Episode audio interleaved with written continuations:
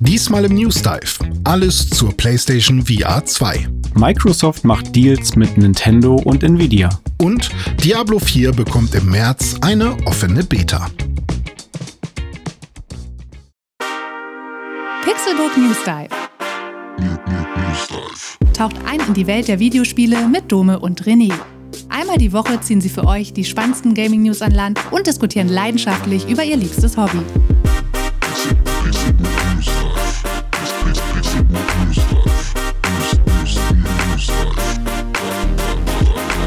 Es ist Samstag und ich begrüße euch zu einer neuen Episode des Pixelburg News Dive. Ich bin Dome und an meiner Seite sitzt der wunderschöne Cozy Gamer René Deutschmann.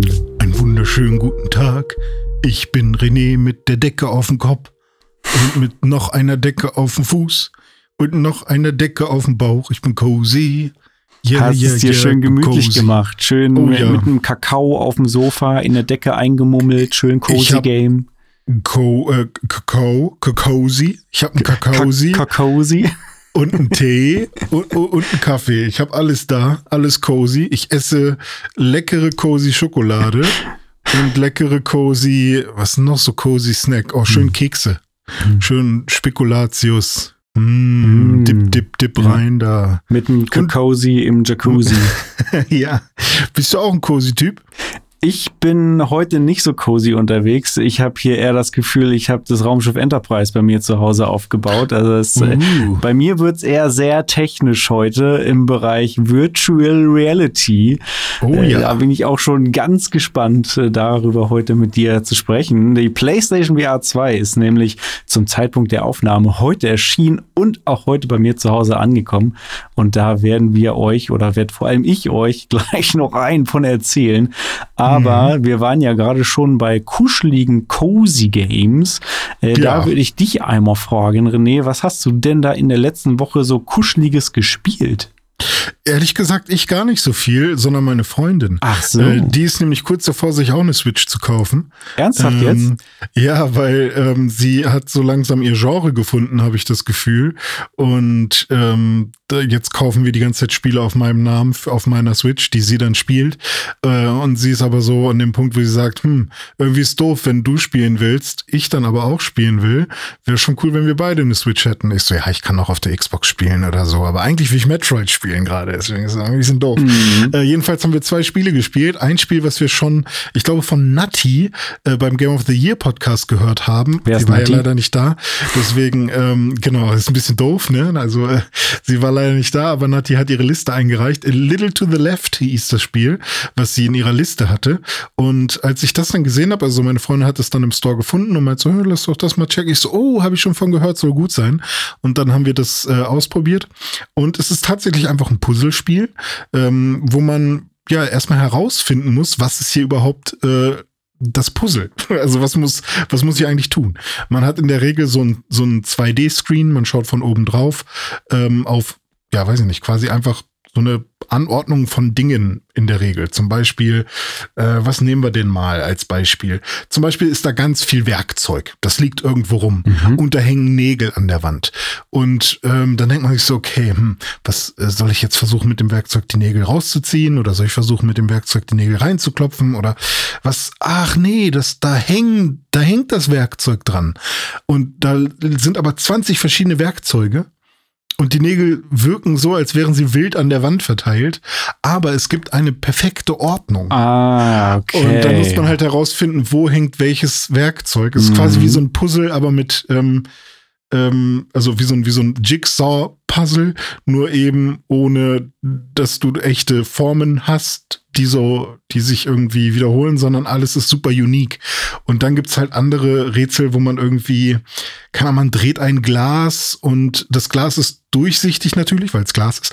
Und äh, da, da ist aber eine Zeichnung drauf. Das heißt, man hat halt, du kennst aber bestimmt diese Gläser auch von früher noch, äh, so Kindergläser, wo so, so eine Comicfigur vorne drauf ist oder so. Ja, klar. Und, ähm, ja, ne? Und ähm, Zum wenn man das dann ja, genau. Wenn du das dann umdrehst, das Glas, dann siehst du natürlich quasi die Rückseite von dem Ernie. Ja. Und die ist dann. Das ist dann Bert. das ist dann, das ist dann nicht farbig, sondern ist halt so weiß oder so, ah, weißt okay, also, ja. mhm. Und dann musst du das Glas so drehen, dass irgendwie die Vorder- und Rückseite sich äh, überlappen, weil da dann irgendwie zwei Sachen sind, die, die genau übereinander passen oder so, weißt du? Und du guckst aber von vorne auf das Glas. Es sind sehr viele verschiedene Sachen ja. und super viel Kreativität mit drin ähm, und war echt sehr cozy, auch entspannte Musik und vor allem dieses gemeinsam da angucken, äh, was, was sich also, oder gemeinsam herausfinden und sich die, diese, diese schönen, sehr schönen Rätsel auch angucken und dann herausfinden, ähm, was sie da von einem wollen, war, war sehr schön. Also war, eine, war ein schönes Adventure sozusagen. Schönes, äh, schönes Ding. Und ähm, was wir dann noch gespielt haben, war das Spiel Unpacking. Das hatte ja auch so ein bisschen so ein weiß ich nicht, ob es eher ein Steam oder ein Twitch-Hype war, aber dieses, äh, das ist ja quasi das Cozy Game man macht quasi das, was eigentlich niemand wirklich gerne macht, nämlich ähm, man zieht um und packt seinen äh, Karton aus und dann muss man erstmal gucken, wo war was drin und dann hat man irgendwas in, in den Karton reingepackt, wo Küche drauf steht, aber das gehört eigentlich ins Schlafzimmer oh. und so oh. weiter. ähm, aber in dem Spiel ist es halt wirklich so, dass es halt super viel Spaß macht, weil es halt mega belohnt ist, die Sachen richtig zu ordnen, weil halt alles viel schneller geht als im echten Leben. Ne? Und äh, du kannst dir den Raum dann so einrichten, wie du möchtest, aber du musst halt auch so ein paar Sachen ähm, beachten. Also du kannst jetzt nicht zum Beispiel alles aufs Bett schmeißen. So, dann sagt dir das Spiel auch, nee, das ist jetzt aber nicht eingerichtet. So, das Level ist jetzt nicht fertig. So, du musst schon äh, die Sachen auch wirklich äh, dahin packen, wo jemand irgendwie eine Hose hinpacken würde. Ähm, und ähm, wie krass detailliert dieses Spiel ist, wie viele ähm, 2D-Modelle von irgendwie, weil man die meisten Sachen auch noch irgendwie ähm, rotieren kann. Das heißt, von irgendwie vier Seiten wurden da aber Millionen, würde ich schätzen, äh, Gegenstände gebaut. Ähm, und das Coolste war, und das ist eigentlich eine Szene, die wir beide mal spielen sollten, in einem Haus, also man geht quasi auch so so das Leben von einer Person entlang. Also am Anfang ist man im Kinderzimmer, später ist man dann in der ersten Wohnung, plötzlich ist da eine zweite Person, die da anscheinend mitwohnt und so. Also es wird auch so eine Geschichte erzählt mit diesem ganzen Unpacking. Also jeder Umzug ist quasi ein neuer Lebensabschnitt und man merkt an den Items, die man so überall hinpackt, äh, dass sich hier was verändert hat. Aber eine Stelle, wo man dann am Ende, glaube ich, in einem Haus, ich weiß nicht, ob es das Ende ist, weil ich habe es nicht zu, äh, durchgespielt. Meine Freundin hat es durchgespielt. Ähm, packt man dann so Blu-rays und Spiele und so in, in Regale und man sieht dann, ah, das hier ist doch ähm, äh, Nightmare Before Christmas. Und, äh, und das ist halt wirklich super klein, ganz kleine ähm, äh, Blu-ray-Hüllen. Mhm. Und irgendwie, ah, das hier ist doch ähm, äh, hier Jurassic Park 2. Das Cover habe ich schon mal gesehen. Ach geil. Und das hier ist doch Animal Crossing für ein 3DS und für Wii auch noch. Und ähm, das hier ist ein Zelda, sieht man eindeutig. Und so, das war sehr cool, da äh, irgendwie die ganzen Spiele, die da irgendwie, und das waren halt wirklich, keine Ahnung, 40 Stück oder so, ne? So mhm. wie man das halt zu Hause im Zweifel auch über dem Fernseher hat, in so, in so Regale reinpackt. Oh, und, da hätte ähm, ich, ich, also da habe ich sofort die Idee, dass es so ein Erweiterungspack geben müsste für dieses Spiel, wo man so, so ein Videospielladen besitzt oder so und dann die ganze Zeit die Regale einräumt mit irgendwelchen Retro-Spielen oh, und ja. so. Das wäre geil. Und, im, und dann, ähm, ah ja, und das wollte ich auch noch zu, ähm, zu A Little to the Left sagen. Äh, die haben sich da nämlich das auch so überlegt, dass man so ein Rätsel nicht nur auf eine Art und Weise ähm, lösen kann, sondern auf mehrere. Und es ist quasi so, ähm, zum Beispiel ein Rätsel, du hast da verschiedene Stifte äh, rumliegen, verschiedene Farben, die aber auch verschieden lang sind, also verschieden stark angespitzt wurden. Und der Radierer ist bei jedem unterschiedlich abgenutzt. Und jetzt ähm, könnte man ja denken, okay, ich muss hier irgendwie was finden, ich muss auf alles achten. Aber prinzipiell löst du das Rätsel immer, wenn du irgendeine Form der Reihenfolge findest. Also du könntest dann quasi sagen, okay, ich löse das Rätsel, indem ich ähm, den kürzesten Stift bis zum längsten Stift oder in irgendeiner Farbreihenfolge oder den Radierer in irgendeiner bestimmten Reihenfolge und so. Und ähm, manchmal klappt's nicht. Also es gibt dann schon noch irgendwie so so ähm, Sachen, weiß ich nicht, wo man dann denkt, okay, wäre das jetzt nicht richtig? Ähm, aber trotzdem, das fand ich auch sehr cool. Dass ähm, manche Leute haben halt wirklich immer dieses Gefühl, ich muss alles nach Farben ordnen mhm. und andere, ich mache alles nach Größe und Länge oder ja, dass es geometrisch verstehe. passt. Mhm. Und das fand ich ganz cool, dass da irgendwie, dass da halt immer mehrere Möglichkeiten auch äh, am Start waren. Und ähm, Sowas hat man oh. ja auch, wenn man irgendwie Regale mit Büchern oder Spielen oder so einsortiert. Ja, ne? richtig. Sortiere ich die jetzt alphabetisch oder thematisch oder farblich? Ja, oh, oder Apps, ey, boah, das ja, ich damals so es. Die, das erste Smartphone und so und dann, oh, jetzt habe ich aber schon ein paar Apps hier, da mhm. muss ich auch mal sortieren.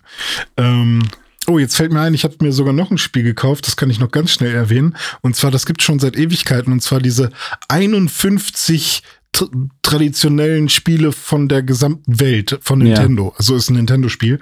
Und es ist quasi so, nimm irgendein Spiel, äh, was, was man halt kennt, so Darts oder irgendein Kartenspiel oder irgendwie ähm, Fußball mit, also auf dem, auf dem, äh, kein Kicker, sondern irgend so äh, Spielzeugfußball oder irgendein Baseball oder ja, quasi so in die Richtung. Ähm, und das aber quasi als Minispiel von Nintendo, ähnlich wie beim Mario Party. Ähm, und auch Angeln und so ist da mit drin. Ja, so. ich aber meine mich daran zu erinnern, das kam doch mal vor ein paar Jahren raus, diese Spielesammlung. Ja, oder? genau. Und ohne Scheiß, ich wusste nicht, wie sehr ich sowas brauchte für Echt? die Switch. Es ist mega cool, einfach mal so eine Runde zwischendurch mit meiner Freundin ein bisschen Air-Hockey spielen oder ähm, ich weiß nicht, ob du das kennst, Reversi, dieses Spiel, das heißt da anders, aber das ist so ein, man legt so Dinger auf, auf so ein Schachfeld und immer, wenn du, sagen wir mal, du bist du hast die schwarzen Steine und wenn ich dann ähm, zwei weiße Steine um deinen schwarzen Stein gelegt habe, dann kann ich deinen schwarzen Stein umdrehen und dann wird er auch zu einem weißen Stein, weißt ah, du? Also okay. Mhm. solche Sachen. Und ähm, mega cool. Also einfach nur so eine Standard-Spielesammlung auf der Switch zu mhm. haben für, ey, lass mal ein bisschen irgendwie Quatsch spielen oder so. Ähm, oder halt Billard einfach nur. Einfach Billard, ein, gut funktionierendes Billardspiel. Ich brauche kein Billiard World Tour, sonst irgendwas mit 3D-Animationen, was auch immer, sondern ich brauche einfach nur das. Also es ist schon sehr cool. Kann ich jedem empfehlen, der ein bisschen Kleingeld über hat und irgendwie 51 Spiele plus ein Piano, was man auch bedienen kann. Ähm, auch süß. Kann, ja, kann man, kann ich sehr empfehlen. Also so, das, das, waren so die Spiele, die du vor allem mit deiner Freundin zusammen gespielt hast, ne? So und äh, sag noch mal, jetzt will sie jetzt wirklich eine Switch haben und wenn ja, ja. welche? Weil also ich hab, tut's dann auch so eine, wie heißt die, Switch Lite oder so vielleicht? Ich habe ich hab ihr gesagt, hey, wie wär's denn mit einer Switch Lite? Wollen wir dir nicht eine besorgen? Ähm, und irgendwie war sie dann so, ja, schon, prinzipiell, aber kann man die auch docken? Weil sie ist schon jemand, die sehr gerne am Fernseher spielt. Und ich bin ja eher derjenige, der nicht so gerne am Fernseher spielt. Mhm. Und ähm, und nee, tatsächlich nicht. Nee, und ich dachte, man, man, kann die doch docken irgendwie. Nee dass die halt vielleicht nicht perfekt ins Stock passt oder so, aber das ist ja wirklich deaktiviert und dann, äh, ja, ist das dann halt doch nicht mehr so sinnvoll. Und ähm, die hat auch, glaube ich, irgendwie ein nochmal einen besonders kleinen Speicher oder so hm. und sie ist jetzt die OLED-Switch gewöhnt und ich glaube, das wäre auch ein bisschen fies von 7 Zoll auf 5,5 Zoll runter hm. oder so, wenn sie dann abends im Bett liegt. Deswegen überlege ich halt ihr einfach eine ganz normale Switch nochmal zu besorgen. Äh, vor allem, weil die, glaube ich, im Preis auch nur, also in Anführungsstrichen nur 70 Euro Unterschiede, äh, unterschiedlich sind. Also es gibt eine normale Switch, äh, die 2019er Variante, dieser Re äh, Release da, ähm, gibt's für 275 Euro gerade, habe ich gesehen. Äh, also nur die Switch ohne alles. Und eine Switch Lite kostet auch immer noch 205 bis 215 Euro. Ähm, und da kann ich dann auch sagen, ja, okay, dann besorgen wir dir eine normale. Ja, okay. Interessant wird es dann noch mit, mit den Accounts wahrscheinlich, ne? Ich weiß mhm. gar nicht, äh, weil wenn du jetzt diese ganzen Spiele auch schon hast, die sie eigentlich auch spielen will, kann man dann den Account auf zwei Switches packen? Oder? Haben wir uns heute was zu angeguckt. Ähm, okay. man kann eben äh, primäre und sekundäre ähm, Geräte haben quasi. Mhm. Und es sollte eigentlich funktionieren, dass wenn ich mich quasi mit meinem Account auf ihrer Switch dann einlogge, und ähm, entweder muss ich mich dann einmal auf meiner Switch, also muss ich quasi meine Switch deregistrieren, äh, dass sie nicht mehr meine primäre Switch ist und einmal bei ihr als mein, also ihren Switch dann als meine primäre Switch wieder anmelden oder wieder registrieren, dann meine Spiele runterladen oder ihre Spiele runterladen, die sie ja, ja. quasi über meinen Account gekauft hat. Ähm, und dann ähm, mache ich das wieder rückgängig. Also dann ähm, sage ich, okay, das ist nicht mehr meine primäre Switch, aber mein Account bleibt da immer noch drauf. Und dann muss sie aber einfach immer nur, wenn sie die Spiele spielen will, die sie über meinen Account gekauft hat, sagen, sie möchte das mit meinem Nutzer spielen auf ihrer Switch. Und dann funktioniert es trotzdem. Auch ähm, wenn du gleichzeitig mit deiner Switch dann Metroid genau. Prime zum Beispiel spielst. Richtig. Also es gibt dann halt Leute, die scheren äh, ein Spiel mit irgendwie zwei Leuten in der Familie. Äh, dann wollen irgendwie drei Kids Animal Crossing spielen und dann kauft der Papa einmal Animal Crossing und äh, die Kids haben das, haben das dann aber alle auf ihrer Switch mit einem Account. Okay. Also sowas funktioniert. Ähm, Nintendo will das, glaube ich, nicht, aber sie können da jetzt auch nicht rechtlich, glaube ich, irgendwie so eingreifen. Dann müsste man wirklich always on sein. Und ja. das ähm, ist halt. Muss man ja nicht bei der Switch. Ja, richtig, muss man nicht. Genau. Muss ja. man denn always on sein, wenn man Metroid Prime Remastered spielt?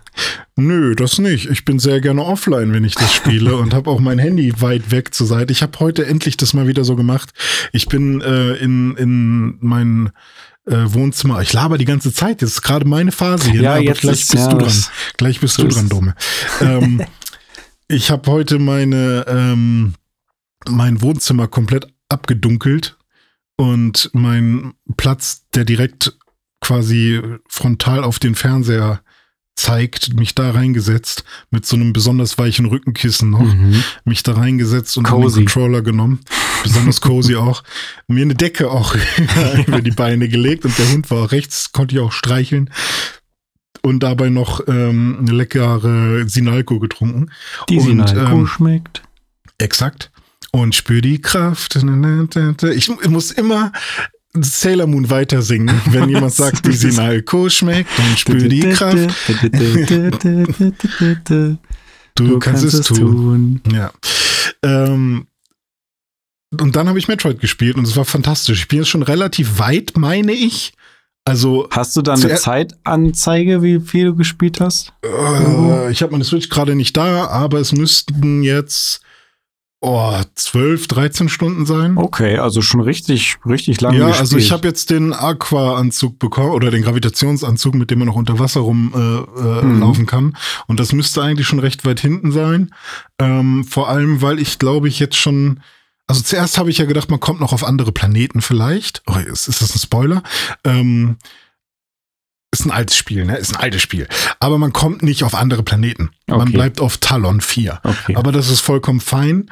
Ähm, weil äh, jetzt gerade habe ich auch noch mal was entdeckt, was mega cool ist und ich bin voll drin. Ich verstehe, glaube ich, durch Metroid Prime, warum Metroid geil ist.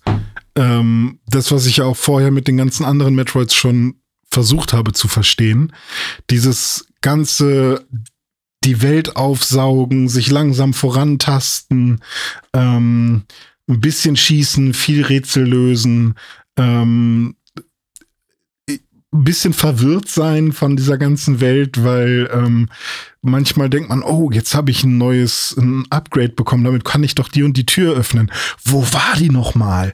Mhm. Und äh, dann erstmal wieder backtracken und ähm, aber insgesamt ist die gesamte Atmosphäre, dieses, dieses Exploring, ist bei, bei Metroid mega cool und ich finde, alles ergibt Sinn und ist irgendwie super wertig und, und, und ordentlich irgendwie ähm, gebastelt einfach in diesem mhm. Spiel. Also ich, ich habe da irgendwie keinen Moment gehabt, wo ich gedacht habe, ähm, irgendwie, boah, ist das jetzt hier billig oder boah, ist das jetzt äh, hier wird einfach nur versucht, irgendwie Zeit zu strecken oder so. Ähm, klar, man kann sich darüber aufregen, dass man bei, bei Metroid Prime, äh, also ich würde jetzt auch nicht sagen, sehr viel backtracken muss, aber dass es kein Fast Travel gibt. Da gibt es auch wirklich viele Leute, die sagen, hey, äh, bei dem Spiel wäre das mal ganz cool gewesen, wenn man irgendwie mal zwischen Save-Punkten hin und her ähm, springen könnte. Aber ehrlich gesagt, ich musste noch nicht, noch nicht einmal irgendwie sagen wir mal, fünfmal hin und her laufen oder so, mhm. sondern ich habe, glaube ich, weiß ich nicht, es gibt ja so, so manche Passagen, die würde man sonst nur ein einziges Mal sehen, ja. wenn man, wenn man nicht ähm, auch mal backtracken müsste. Und es gibt halt wirklich keine weitere Art der, des Traversals, außer wie man halt selber, also außer die eigenen Füße. Ja. Und das finde ich halt eigentlich ganz geil. Also ähm, das gibt dem Ganzen auch so eine gewisse Ruhe. Was mir, glaube ich, geholfen hätte, wäre noch, ähm, wenn man irgendwie ein Ziel anvisieren könnte auf der Karte und sagen, da möchte ich jetzt als nächstes hin in diesen Abschnitt und dass man dann in irgendeiner Form, während man unterwegs ist, irgendwie, da wird die Tür angezeigt, in die man durch muss, um mm. da hinzukommen, wo man äh, tatsächlich hin will. Oder Weil dieses jetzt, Wegesystem von Dead Space mit dem ja, genau, Pfeil sowas. auf dem Boden.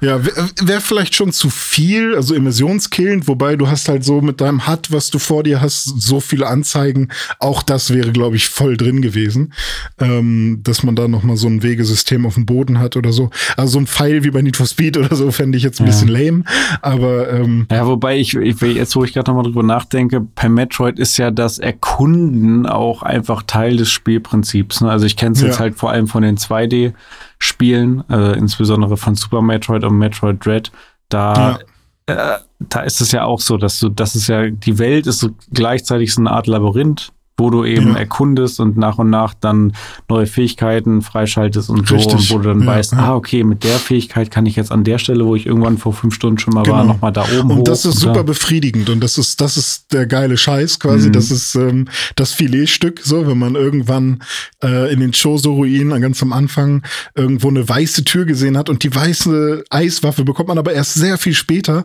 und dann kann man wieder dahin gehen. Und dieses Backtracken macht auch Spaß, weil der Weg dahin ist dann so so gleich bin ich da, gleich bin ich da. Und dann ist dann natürlich dieses Aufmachen dieser Tür sehr viel cooler, als wenn man da einfach, okay, jetzt äh, beam ich mich da schnell hin. Ja. Bla, bla. Das Einzige, was ähm, halt, weshalb ich gerne so ein, so ein kleines Guiding-System hätte, ist, ich kann mir halt einfach auch jetzt nicht nach so viel Stunden, wo ich schon immer mal wieder, vor allem äh, da, wo mein Raumschiff ist, war ich sehr oft und in den Choso-Ruinen war ich sehr oft und in manchen größeren Gebieten, da ist man halt wirklich schon öfters.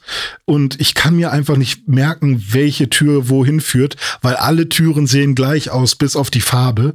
Äh, man muss sich das irgendwie anders merken und man kann sich auch nicht selber was auf die Map schreiben oder so, sondern ähm, man muss halt wirklich, ah, okay, und dann muss ich geradeaus und dann links, dann merkt man sich so, geradeaus, geradeaus, links, links, geradeaus.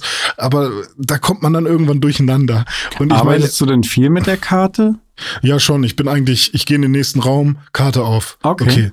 Äh, Karte wieder zu. Da muss ich lang. Okay, dahin. Okay, äh, ah, hier ist eine Sprungpassage, die ich nicht sofort hinkriege. Mhm. Äh, erstmal zehn Stunden in diesem Raum bleiben. Nein, so lange nicht. Aber ähm, also es ist schon ähm, es ist schon fordernd im Sinne von, ähm, wie man, wie gut man, oder zumindest für mich, äh, wie man sich, was die Navigation angeht. Ähm, mhm. Und es macht mir das Spiel nicht kaputt, ähm, aber ich kann verstehen, dass Leute da vielleicht nicht so frustresistent sind, wie, wie ich es jetzt bin. Weil für mich ist es ja auch das erste Mal Metroid Prime und ähm, ich bin froh, wenn ich ähm, wenn ich irgendwie nochmal durch irgendeinen Gang gehe, weil ich da dann irgendwie vielleicht nochmal was sehe. Und das ist ja auch so der, der, der Grundgedanke. Äh, geh da nochmal lang und beam dich mal nicht schnell irgendwo hin, weil wenn du da nochmal lang gehst, kann es sein, dass dir vielleicht was auffällt mit deiner neuen Fähigkeit, die du jetzt mhm. hast. Ähm, was, wo, wofür du vorher vielleicht gar keine Augen hattest, so. Und äh, das ist mir schon ein, zwei Mal passiert, obwohl ich alles abscanne und alles irgendwie sehen will und so. Und klar, ähm, weil in deinem Mindset ja auch gewisse Dinge noch gar nicht vorkommen, weil du gar nicht ja. weißt, dass man mit dem Ding, was du irgendwann bekommst, irgendwas Spezielles machen kann, was dir dann ja, da genau. weiterhelfen würde. Und was ich halt auch ganz cool finde, ist, ähm, bei manchen Sachen, wo ich mir sicher war, dass das Rätsel so und so zu lösen sei, wie zum Beispiel irgendwo war eine Tür unter Wasser Und ich dachte dann halt, okay, ich muss das Wasser hier ablassen und dann komme ich da durch, weil ähm, die war halt auf so einer er Erhöhung unter Wasser und unter Wasser kann man halt nur so ganz bisschen springen, mhm. so dass man, so dass ich nicht zu dieser Tür kam. Und dann habe ich gesagt, okay, irgendwie muss ich das Wasser hier ablassen. Das wird wahrscheinlich irgendwo anders passieren. Vielleicht brauche ich noch hier so, ein, so, ein, so eine Peitsche zum Schwingen oder irgendwas. Die kriegt man später bestimmt auch noch. Ähm, dann werde ich das später halt machen und dann okay. Und dann habe ich aber irgendwann den Gravitation Suit bekommen Aha, und ja. Der ist halt dafür da, um eben auch unter Wasser, unter Wasser dich be normal bewegen ja, zu können. Ja. Das ist genau, wie bei Super richtig. Metroid. Ja, und dann war es halt wirklich so, ach, okay. Und dann hat sich das Rätsel sofort gelöst in mhm. meinem Kopf und ich konnte es nicht abwarten, wieder dahin zu gehen, weißt du, obwohl ich für mich ja. eigentlich schon gesagt habe, ja, okay, ich muss das Wasser ablassen. Das ist wahrscheinlich die Lösung hier. Also es ist und, sehr spannend ähm, von deinen Erzählungen jetzt, weil genau die Sachen, die dich daran faszinieren, sind halt die Sachen, die mich auch an den 2D-Metroids faszinieren, ja. insbesondere Super Metroid.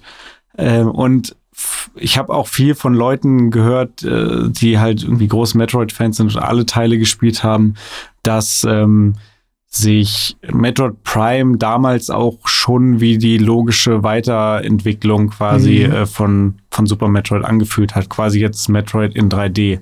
Dass sie sich ja. da wirklich Gedanken gemacht haben und das halt sinnvoll irgendwie in 3D umgesetzt haben und nicht ja. einfach halt ein Space Shooter ja. draus gemacht haben.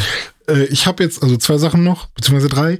Ich habe jetzt auch richtig Bock, die anderen Metroids wirklich zu spielen. Also ich habe jetzt, jetzt habe ich richtig Bock auf Metroid Dread. Ja, wie ist es denn? das hattest du doch damals gespielt. Hast du das nicht durchgespielt? Ja, ich habe dann aufgehört, weil ich, ähm, weil ich da frustriert wurde, weil ich nicht wusste, wo ich lang muss. Oh.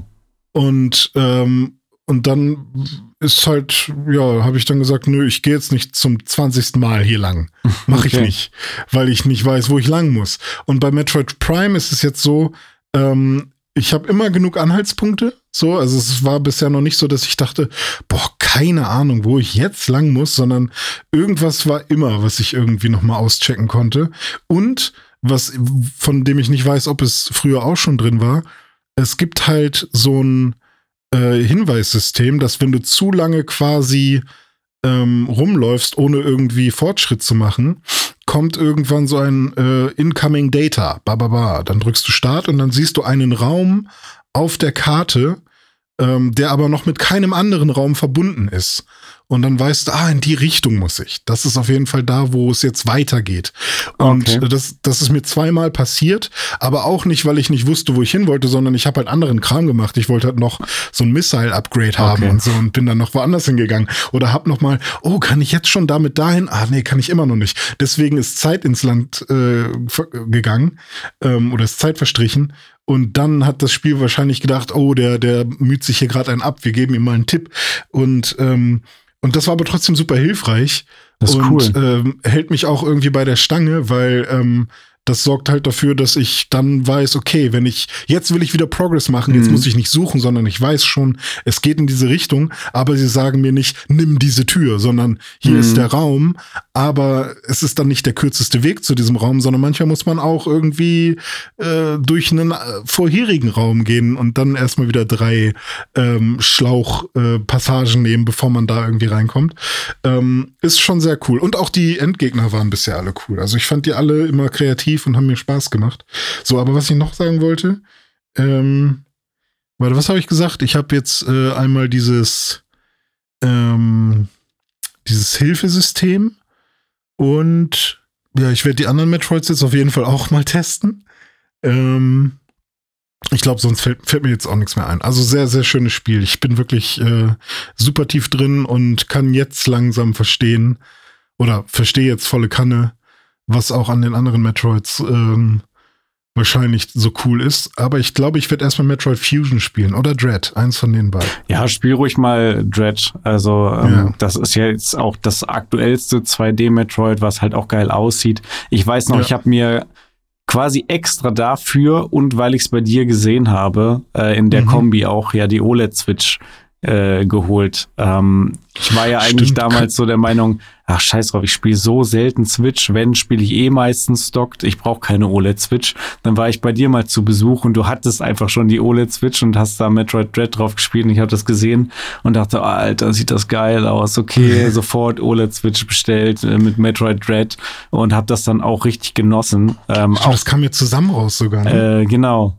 Äh, deswegen ja, glaube ich, auch so ein bisschen der Style, weiß nicht, das ja, war auch ja, alles so ein bisschen aneinander angelehnt, weil diese Roboter ja. sind da ja auch so weiß und die OLED-Switch ist ja auch so, so mit diesen weißen Joy-Cons und so. Richtig, ja. Ähm, ja, habe ich sehr, sehr genossen. Ähm, und jetzt bin ich auch super gespannt auf Metroid Prime. Ich habe es ja auch schon vorbestellt, aber die physische Edition, die erst am ähm, 3. März, glaube ich, rauskommt. Das heißt, da muss ich mich noch ein mhm. paar Tage gedulden. Äh, die Zeit kann ich aber äh, mich noch mit einem anderen Spielzeug beschäftigen. Und oh zwar oh ja, jetzt geht's PlayStation los. VR 2. Ganz kurz noch, bevor ich zu PSVR 2 komme, weil mhm. äh, es gerade auch wieder gefallen ist. Ich habe Dead Space durchgespielt in der oh ja. letzten Woche. Da will ich jetzt nicht mehr allzu viele Worte drüber verlieren verlieren, weil wir haben ja schon ähm, ausführlich drüber gesprochen. Aber ich kann es dir nur empfehlen, ähm, wenn du dann mal mit Metroid Prime durch bist, sollte ja, ja, nicht mehr allzu lange dauern, dann auch nochmal Dead Space weiterzuspielen, weil es ist einfach geil. Also auch das, äh, die letzten Level, da geht's nochmal richtig ab, da geht's nochmal richtig zur Sache. Ähm, fette Action, fette Kämpfe, fetter Bossfight, ähm, die Story wird irgendwie nochmal rund abgeschlossen. Und das macht einfach Spaß. Am Ende kommt man dann ja nochmal runter von der Ishimura auf den Planeten und äh, sehr, sehr spannend. Kann ich, kann ich nur empfehlen, da am Ball zu bleiben. Auch das Ende. Ähm, ich, also hat mir jetzt sogar besser gefallen als im Original. Im Original weiß ich noch, ähm, dass ich da super gehetzt war die ganze Zeit und die Kämpfe so mhm. schwierig geworden sind für mich. Und, aber wir haben ja letzte Woche schon diskutiert, dass es jetzt alles ein bisschen anders ist, weil wir zum einen das Spiel besser kennen, weil man zum anderen auch ja gefühlt auf jeden Fall mehr Money hat und so jetzt im Remake. Mhm. Also ich bin da jetzt auf jeden Fall besser durchgekommen, äh, als es noch damals beim Original der Fall war. Ja, ich habe auch richtig Bock, weil ich habe irgendwie echt das Gefühl, dass das auch so ein bisschen ähnlich ist zu Metroid einfach. Dieses von Raum zu Raum und im Dunkeln und ach, keine Ahnung, ich habe mega Bock. Ja, Weltall und Alien-Gedöns. Ja, eben. So. Ja, ja. Ne, ich habe jetzt auch nochmal Event Horizon geguckt, zum ersten oh. Mal. Das äh, passte da irgendwie auch ganz gut rein. Und hat, hat dir gefallen? Hat Weil mir, sehr, dachte, hat mir wär, sehr gut gefallen, ja. Wäre genau deins, habe ich ja gedacht. ja, guter Film, kann ich in dem Zuge auch empfehlen. Ja, ähm, was auf jeden Fall auch geil wäre, wäre so ein Dead Space in VR. Aber da würde ich mir, mhm. glaube ich, richtig in die Hosen machen. Das gibt's noch nicht, aber es gibt sehr, sehr viel anderes in VR. Ja, machen wir das fast mal auf, ne? PlayStation ja. VR 2. Heute zum Zeitpunkt der Aufnahme, 22.02., ist das Ding rausgekommen und auch direkt bei mir im Postkasten gelandet. Ähm, vielen Dank, äh, UPS Express. Wenn das bei dir im Postkasten passt, dann hast du aber eine Fake-Variante gekriegt. nee, ich habe es schon persönlich angenommen. Okay. Ähm, ja, musste mich dann erstmal natürlich den ganzen Tag gedulden, weil ich habe natürlich hier noch gearbeitet und habe jetzt auch gar nicht so viel Zeit gehabt. Also deswegen, ne, heute erst rausgekommen. Wir nehmen jetzt äh, am Abend Podcast auf. Ich hatte ungefähr zwei Stunden maximal Zeit, mich mit dem Ding jetzt schon zu beschäftigen. Ähm, aber trotzdem wollte ich euch jetzt an meinen ersten Eindrücken natürlich mal teilhaben lassen. Also erstmal habe ich das Ding ausgepackt und ähm, war schon positiv angetan von der Haptik der Hardware. Es sieht alles sehr wertig aus. Es sieht sehr futuristisch aus. Ich meine, die, die äh, Bilder kennt man ja. Vor allem die Controller sind aber ähm, halt echt super futuristisch. Also vielleicht für Leute, die schon mehr Erfahrung mit VR haben, nicht ganz so, aber für mich gerade dadurch, dass du da erstmal so reingreifst, also die haben ja so einen Ring und sind irgendwie, ich kann es gar nicht beschreiben, es ist einerseits ein Ring und dann ist der Controller ja an diesem Ring irgendwie noch dran, wie so ein komischer Orb. Mhm. Und äh, das ist schon sehr interessant, erstmal so Hast rein du von Probleme, der Form. die Öffnung zu finden? Äh, von dem Controller jetzt. Ja, ja, ja, klar. Also, weil das ist so, was ich so gehört habe, dass die vom Shape so weird aussehen. Ja, ich weiß halt manchmal gar nicht, wie weiß, ich den greifen soll. Ja, ja, ja ich ja, weiß genau. noch nicht, wie ich den tragen soll. Und äh, aber wenn man ihn dann in der Hand hat, ist okay. Aber erstmal ja. stellt man sich so ein bisschen, vor allem wenn man dann noch das Headset irgendwie auf dem Kopf hat und dann greift man irgendwie so nach dem Controller, dann fühlt man sich ein bisschen dumm, als würde man zum ersten Mal jetzt irgendwie so einen Controller in der Hand haben. Ja. Ähm, aber ich glaube, das ist eine Sache, wenn ich damit noch ein, zwei Mal spiele, dann geht das irgendwann auch in Fleisch und Blut über. Aber im ersten Moment erstmal checken, wie ist dieser Controller geshaped und wo sind jetzt welche Knöpfe. Mhm. So, dann vom Setup ist es aber relativ einfach. Ich hatte keine PSVR 1, aber ich habe mir sagen lassen und auch äh, in vielen Videos gesehen, dass das Setup davon ja also da hätte man eine Masterarbeit drüber schreiben können, um dieses Ding aufzubauen mit dieser Breakout-Box und 47 Kabeln, die quer durch den Raum gehen. Hier ist es wirklich einfach. Du hast das Headset, das ist an einem Kabel, USB-C, steckst du vorne in die Konsole rein. Das Kabel ist irgendwie fünf Meter lang oder so. Das reicht auf jeden Fall äh, aus, wenn man jetzt nicht gerade einen riesigen Saal als Wohnzimmer hat. Also bei mir ist es hm. äh, ganz easy. Äh, setz mich auf die Couch oder stell mich hin und dann, ähm, ja, dann passt das. Hm. Ähm, was ich noch zu dem Kabel sagen muss, das ist, finde ich, äh, da ist schon Drama vorprogrammiert. Also ich bin ja immer vorsichtig mit meinen Sachen, aber dieses Kabel ist halt fest an dem Headset verbaut. Also ja. das ist nicht so wie ein USB-Kabel, was man halt reinstecken kann ins Headset. Äh, das heißt, wenn du da mal einen Kabelbruch haben solltest oder mal vorne irgendwie die, der USB-Dongle ähm, mhm. da kaputt geht oder so, dann hast du ein Problem. Dann stehst du da mit deinem 599 äh, Euro Headset, wo das Kabel kaputt ist, was du nicht mehr anschließen kannst. Ähm, Finde ich interessant. Also ich hoffe mal, dass mein Kabel nicht kaputt gehen wird. Dann musst du äh, den Elektriker deines Vertrauens finden, der USB-Kabel verlängern kann. Wieder. Ja, aber wahrscheinlich, also das Kabel ist doch etwas dicker als so ein normales USB-Kabel. Das scheint vielleicht auch ein bisschen was Spezielles ja. zu sein, weil da ist ja jetzt auch irgendwie viel, was da durchgeschickt werden muss. Keine Ahnung. Äh, mhm. Gehen wir mal davon aus, dass alle Leute pfleglich mit ihren Headsets umgehen und da keine Probleme entstehen. Wie dem auch sei, ich habe das Ding dann angeschlossen und äh, ausprobiert, aufgesetzt. Erstmal das äh, Setup ist auch ganz ähm, entspannt eigentlich. Du hast musst vorne erstmal die dieses Visier nach vorne ziehen und dann kannst du hinten nochmal diesen Gurt, die Lasche nach hinten ziehen, dann setzt du das Ding auf, dann äh, drehst du erstmal hinten fest und dann schiebst du vorne wieder das Visier nach vorne und da kannst du dann auch noch so die Linsen adjustieren und so weiter. Und mhm. äh, wenn du das dann anschließt und anschaltest, dann ähm, sagt äh, die PlayStation auch sofort irgendwie PSVR 2 erkannt, wir machen jetzt hier mal ein Setup. Und mhm. äh, das habe ich dann gemacht. Das war auch ja, eine Sache von, weiß ich nicht, fünf bis zehn Minuten, je nachdem, wie viel Zeit man sich dafür nehmen will. Einmal irgendwie den Raum scannen, dann dein Eye-Tracking äh, war ganz interessant. Äh, also überhaupt, dass es diese Technologie hat, ist ja schon geil, dass wirklich deine ja. Augen verfolgt werden können. Das Ding erkennt, wenn du blinzelst und äh, dann musstest du, hattest du auch so einen roten Punkt, der dann so überall hingewandert ist, so wie beim Kalibrieren und du musstest wirklich nur mit den Augen diesem Punkt folgen und dann hat es das kalibriert, war schon cool. Ja, dann mhm. Raumscannen, wie gesagt, da gibt's dann auch verschiedene ähm, Optionen, ob du halt stehen willst oder ob du sitzen willst und äh, ja, in einem dunklen Raum, in einem hellen Raum und so weiter. Ähm, das war dann irgendwann abgeschlossen so und dann stehst du natürlich da mit deinem Talent und der PSVR.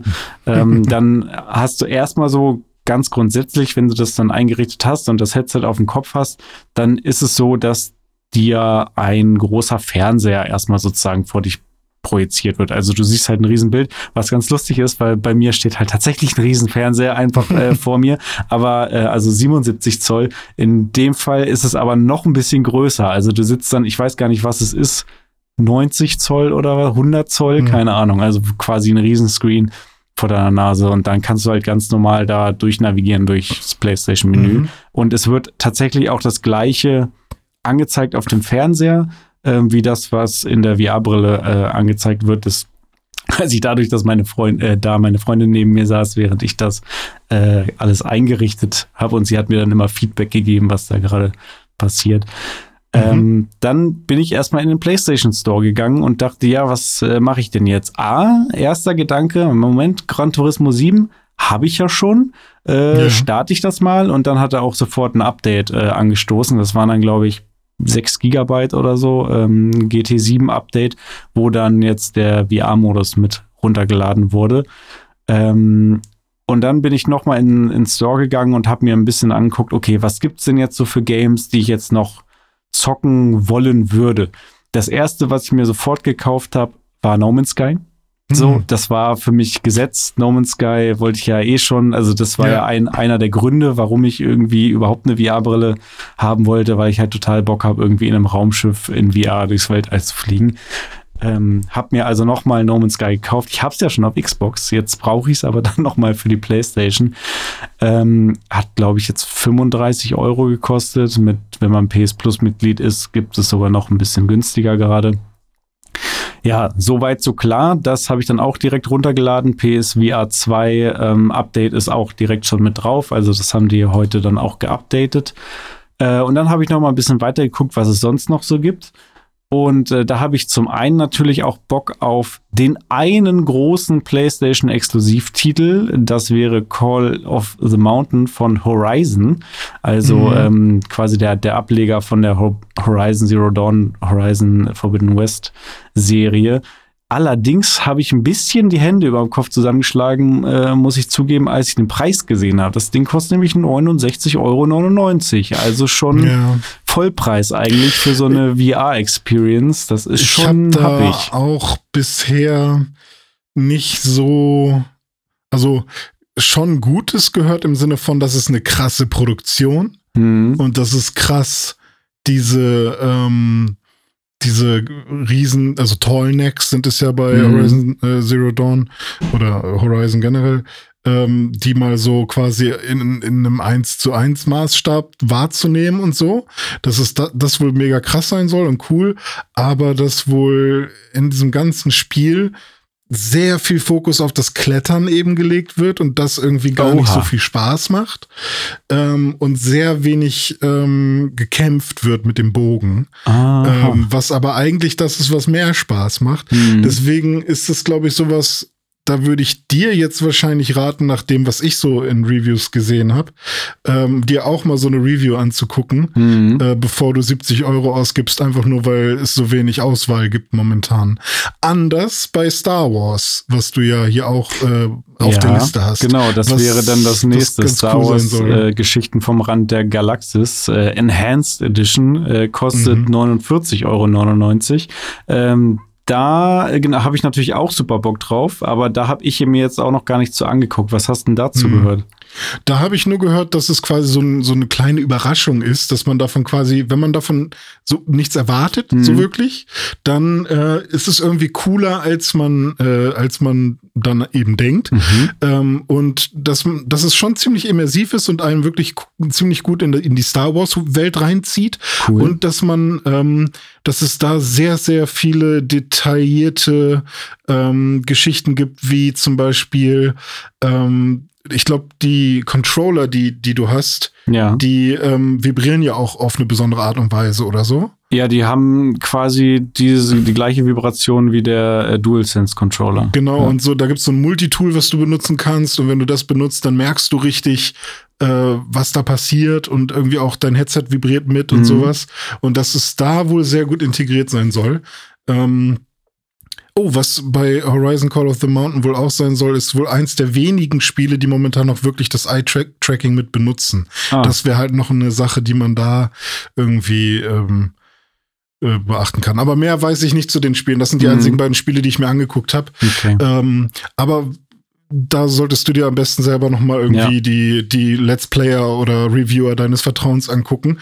Ähm, ich hätte ich jetzt eine PSVR 2, würde ich mir, glaube ich, wahrscheinlich direkt auch No Man's Sky ähm, und, und Star Wars mal gönnen. Ja. Aber mal gucken. Ja, okay. Also No Man's Sky habe ich ja schon, habe ich auch schon gespielt. Kann ich gleich noch ein bisschen was zu sagen. Äh, ansonsten mhm. habe ich dann noch mal weitergeguckt. Äh, What the Bat finde ich super lustig, einfach nur von den ganzen Trailern und so, die man dazu gesehen hat. Du bist einfach irgendwie ein Dude und hast einfach äh, Basies als Arme und musst ah, irgendwie ja. den Alltag oder was verschiedene Situationen bewältigen damit. Stelle ich mir halt super lustig vor in VR und mit diesen Motion Controllern. Äh, kostet halt auch 24,99 Euro.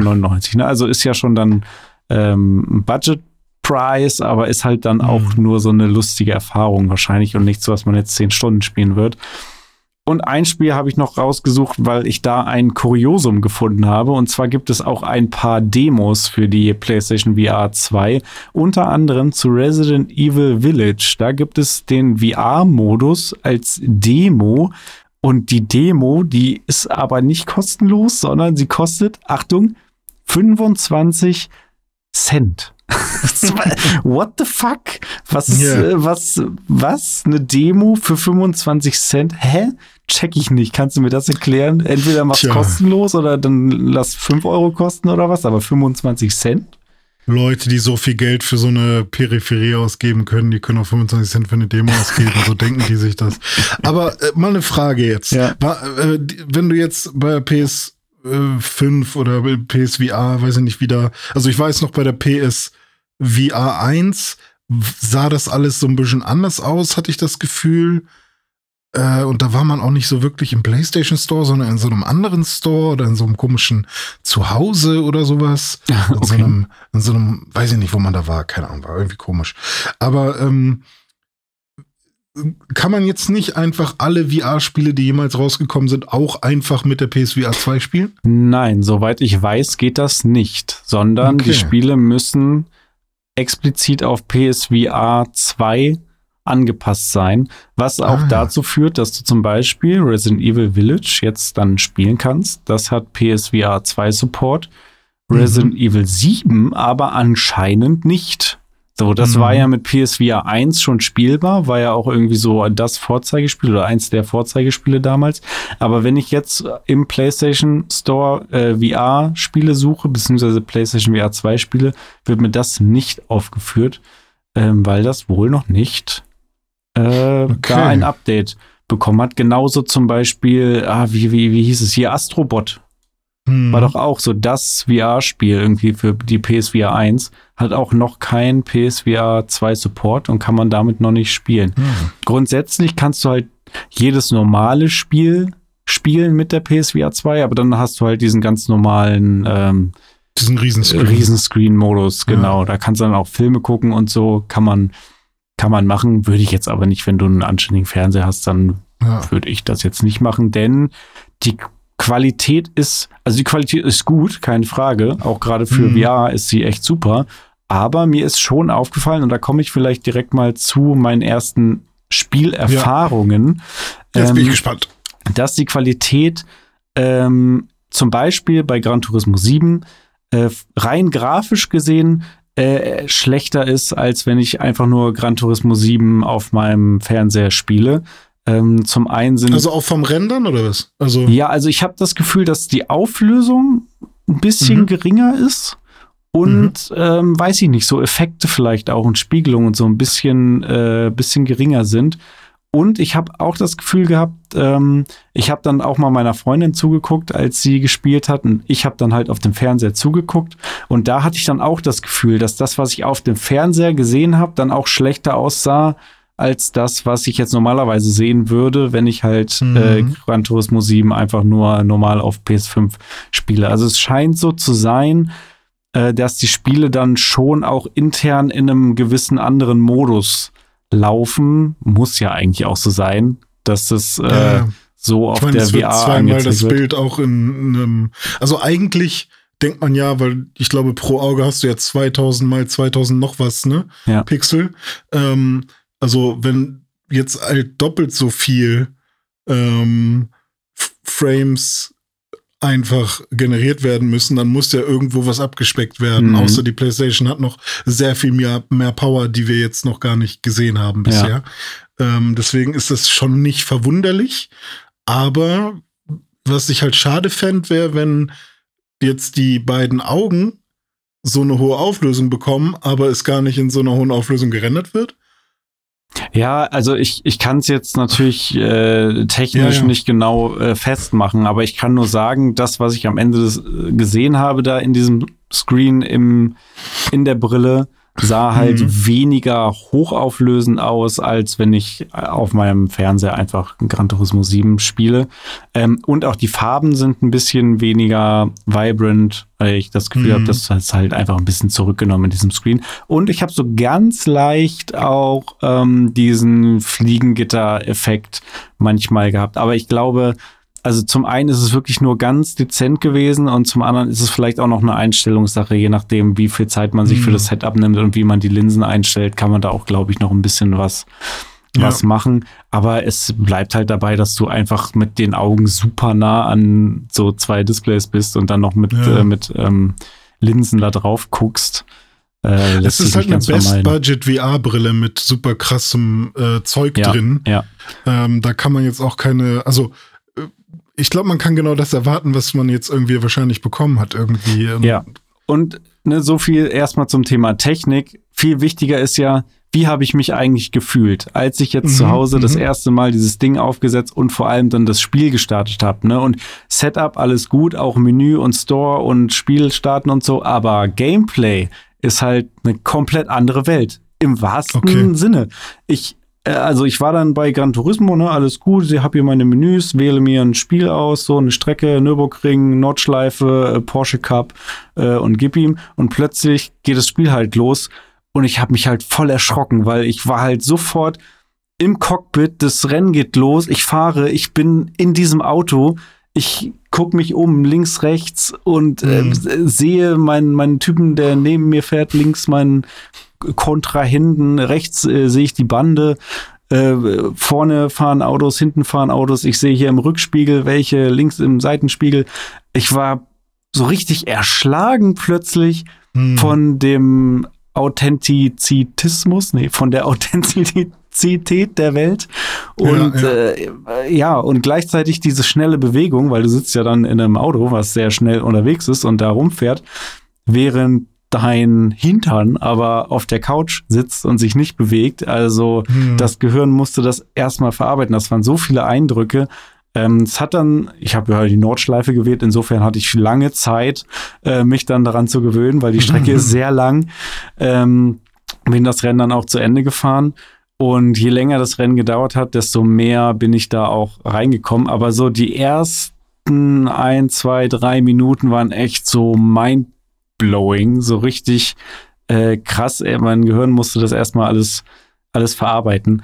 Aber als ich dann reingekommen bin, fand ich es irgendwann nur noch geil. Also, wie krass das einfach ist, dass du. Es fühlt sich so anders an. Also, ich glaube, das kann man auch keinem begreiflich machen, der jetzt irgendwie noch nie VR gespielt hat. Äh, der, der denkt sich ja, ja, okay, wieso? Ich sehe halt das Spiel. Sehe ich ja auch, wenn ich auf dem Fernsehen gucke. Aber das ist einfach ja. ein ganz anderes Erlebnis, ob du das auf dem flachen Screen siehst oder ob du wirklich drin bist. Also ich kann es gar nicht anders beschreiben, als du bist in diesem Auto drin. So. Das ist halt wirklich, als wenn ich einsteige, hier rausgehe, in mein Auto einsteige. So fühle ich mich, wenn ich da drin sitze. Kann wirklich mich umgucken, kann jeden kleinen Knopf am Armaturenbrett irgendwie mehr angucken. Das Radio, weiß ich nicht, die Spiegelung, die Rücksitzbank. Es ist äh, crazy. So, und mhm. das nur bei einem Rennspiel. Da ist er jetzt nicht, ich sitze halt nur da und fahre, was ich halt, und das ist das Lustige, je länger ich dann gefahren bin und äh, wenn man sich halt besonders auf die Strecke und aufs eigentlich Fahren äh, konzentriert, dann reduziert sich irgendwann dieser Effekt wieder ein Stück weit, weil du kriegst dann ja ohnehin diesen Tunnelblick und guckst dann nur nach vorne auf die Strecke. Und wenn du wirklich ganz konzentriert guckst, dann ist es irgendwann dann auch wieder ein Stück weit normal. Aber ähm, sobald du halt anfängst, ähm, ja, deinen Blick schweifen zu lassen und mal so das Ganze auf dich wirken zu lassen und links und rechts guckst und so, dann hast du halt wieder diesen Effekt von, okay, ich bin halt hier einfach drin. Ich sitze gerade in diesem Auto und fahre jetzt hier wirklich über den Nürburgring. Das ist schon, echt cool. Also ich meine, das ist jetzt alles nichts Neues. Ne? Jeder, der schon mal Virtual Reality gespielt hat, der weiß genau, wovon ich rede. Jeder andere weiß es halt dann einfach nicht, weil das kann man nicht wissen, wenn man es noch nicht gespielt hat. Äh, kann ich aber nur empfehlen, das mal auszuprobieren. Ja, das waren, das waren meine ersten Erfahrungen mit äh, Gran Turismo. Äh, meine Freundin hat dann auch mal kurz eine Runde gespielt. Für sie ist das nix so in dieser Art und Weise das war ihr tatsächlich too much. Also sie hat irgendwie nach drei Minuten hat sie das Ding wieder abgesetzt, weil äh, mit der schnellen Bewegung des Autos, was sich halt bewegt, während sie aber sitzt und Gleichgewichtssinn sagt, du sitzt ja eigentlich und so, das war nichts für sie. Sie spielt gerne VR, aber dann mehr so Sachen, wo man halt wirklich im Raum steht und sich dann auch bewegungssteuerungsmäßig irgendwie bewegt und dann connectet das halt im Kopf irgendwie besser mhm. und einfacher. Äh, da kann ich dann vielleicht auch gleich die Überleitung machen, weil als nächstes habe ich dann eben noch mal kurz in No Man's Sky reingeschaut. Cool. Und äh, da ist es halt äh, ganz anders, zumindest jetzt am Anfang gewesen, weil ich weiß gar nicht mehr, ob du dich an den Anfang von No Man's Sky noch erinnerst. Also ich habe mich nicht mehr daran erinnert, wie das eigentlich losgeht. Ähm, oh, ich habe das so oft von vorne angefangen, ich weiß noch alles. Ja? ja, ja. das Ding ist, ich glaube, man startet ja immer random auf irgendeinem Planeten, ne? Und äh, ja, also dein Raumschiff stürzt ab. Ah, okay. du bist, dein Raumschiff ist kaputt und du musst erstmal dann, also das Tutorial ist quasi, du sammelst Zeug und, äh, und, und, und mit dem Zeug bastelst du dann langsam die, die, die Teile, die dein Raumschiff braucht, um dann irgendwann äh, wieder flugfähig zu sein und dann kannst du irgendwann ins, ins All. Ja, also ich muss ja. sagen, ähm, da prasselte jetzt natürlich auch gerade bei No Man's Sky einiges auf mich ein, weil zum einen ist No Man's Sky ein super komplexes Spiel einfach. Und zum mhm. anderen dieser VR-Modus ist auch nochmal jetzt einfach eine neue Stufe an Komplexität, die nochmal drüber gelegt ist. Äh, insofern war ich am Anfang ein bisschen überfordert. Ich muss auch sagen, ich habe dann das Spiel gestartet, irgendwie ein neues Spiel und dann fliegt man ja erstmal so durchs Weltraum. Das All wird quasi generiert, wie auch immer. Und dann startest du auf dem Planeten. Also ich war dann auch nicht irgendwie in einem Raumschiff und bin abgestürzt oder so. Ich bin einfach auf dem Planeten gestartet, aber auch kein Raumschiff. Ich stand ja, einfach also, irgendwo. Im ich glaube, das, das ist das, also die, der, die Story dahinter, aber ja, ich glaube, du bist einfach irgendwo, ja. Ja. Also ich, ja. Dein, dein Raumschiff, das musst du, glaube ich, erstmal finden. Ja, das, das kann gut sein. Also ich bin halt ja. gestartet und äh, ja, stehst halt auf dem Planeten. Ist halt ein Indie-Spiel, ne? Also, ja, so ist es. Ja. Ähm, Sean Murray, guter, guter Mann. Ja. Äh, naja, und dann stand ich da mit meinem äh, ja, Mining-Laser und bin mhm. rumgelaufen und habe angefangen, Sachen äh, Sachen wegzulasern und abzubauen, äh, ohne Sinn und Verstand. Natürlich wird es alles nach und nach erklärt. Was ich erstmal interessant fand, ist das Thema Steuerung und wie bewege ich mich eigentlich in 3D durch diese Welt. Ähm, die Standardeinstellung war so, dass du quasi diese Pointer-Steuerung hast, dass du quasi oh, mit, ja, dass du mit einem äh, äh, dem, mit dem linken Controller konntest du irgendwo hin zeigen in der Welt sozusagen und da hast du dann auf einen Knopf gedrückt, L2 glaube ich, und dann bist du dahin teleportiert. Und äh, mit dem rechten Stick konntest du dich dann umgucken, aber auch stufenweise. Also immer in so einem, keine Ahnung, 30-Grad-Winkel äh, ist er dann immer nach mhm. links oder rechts. Und ansonsten kannst du dich halt ganz normal logischerweise umgucken und auch drehen im Raum. Ähm, und damit habe ich dann erstmal ein paar Minuten gespielt ähm, bis mir das Spiel dann irgendwann auch nochmal gesagt hat, dass man die Steuerung auch im Menü umstellen kann. Und äh, da kann man sie auch wirklich komplett äh, umstellen. Man kann sowohl das äh, einstellen, ob man mit Pointer-Steuerung spielen will oder quasi frei bewegen. Also das ist dann wirklich mit, mit dem Stick äh, vorne, hinten, links, rechts laufen, wie man es halt kennt. Äh, und den rechten Stick kannst du dann auch quasi ähm, anpassen, ob du diese äh, ruckartigen Winkelbewegung haben willst oder ob du auch da das ganz normale äh, smooth äh, Umgucken ja. haben willst. Und ich habe es mal komplett umgestellt, so dass ich mich ja. jetzt quasi ganz normal wie in jedem Spiel bewege. Was aber auch ein bisschen tricky ist, wenn du dich gleichzeitig noch mit dem Kopf äh, quasi umguckst und, und auch umdrehen kannst. Also das dann in Einklang zu bringen, dass du diese Kamerasteuerung mit dem Stick hast und gleichzeitig aber auch mit dem VR-Headset, das ist schon interessant, muss man sich auch erstmal dran gewöhnen. Mhm. Ich frage mich halt die ganze Zeit, wenn man VR spielt, warum will man denn eine Pointer-Steuerung? Also klar, es gibt Spiele, bei denen geht's vielleicht nicht anders oder da reicht die Entwicklungszeit nicht oder so. Ähm, und, und warum will man feste Winkel, in denen man sich umschaut. Ähm, äh, äh, das ist doch eigentlich genau nicht das, was man, also das killt doch wieder Immersion, habe ich so gedacht. Aber ja. wenn du jetzt sagst, das ist ja aber auch ein bisschen gemein, die Kamera zu drehen und mit dem Kopf zu drehen. Also muss es dann eigentlich, also eigentlich müsstest du dich ja wirklich hinstellen oder auf so einem komischen Trimm dich ja, äh, genau. Ding sein, Ja, um halt dich genau. wirklich 360 Grad drehen zu können für sowas, Ja, ne? da, also die, die komplett sinnvollste Variante wäre tatsächlich dieses komische 3D-Laufband, wo du halt in Ja. jede Richtung irgendwie laufen kannst. Sonst ist es halt immer irgendwie ein bisschen weird. Man kann sich dann halt an alles irgendwie gewöhnen. Ähm, ich glaube, ich würde es tatsächlich so weiterspielen, wie ich es jetzt eingestellt habe, mit der freien Steuerung. Wenn ich mir überlege, meine Freundin würde das spielen, kann ich mir schon vorstellen, dass sie eher diese Pointer-Steuerung oder zumindest dieses Bewegen in Winkeln und den Rest dann 3D mit dem Kopf so machen, ähm, hat, glaube ich, auch was mit Motion Sickness äh, und Gewöhnung zu tun. Ja, okay, das, ja, okay. Ja. Ja, gut, aber eigentlich willst du ja auch ins äh, Flugzeug. So ist es. Ne? Aber das muss ich Und erst mal nicht- finden. Das habe ich noch nicht gefunden. Ja, Ja. also das waren jetzt meine ersten, allerersten Gehversuche in Virtual Reality hier zu Hause auf der heimischen Couch. Äh, ich bin sehr gespannt, wie es weitergeht. Ich bin freudig erregt äh, und äh, habe hab große Lust, da weiterhin noch äh, den Weltraum und die Rennstrecken und sonst was, äh, die Horrorkabinetts äh, dieser Welt in Virtual Reality zu erkunden. Ich wünsche mir ja von dir zur nächste Woche als Hausaufgabe, äh, dass du Star Wars testest, dieses Star Wars Spiel. Das kriege ich bestimmt hin. Also, äh, muss auch nicht sein, ne? Ist jetzt wirklich keine Hausaufgabe, aber wäre schon cool.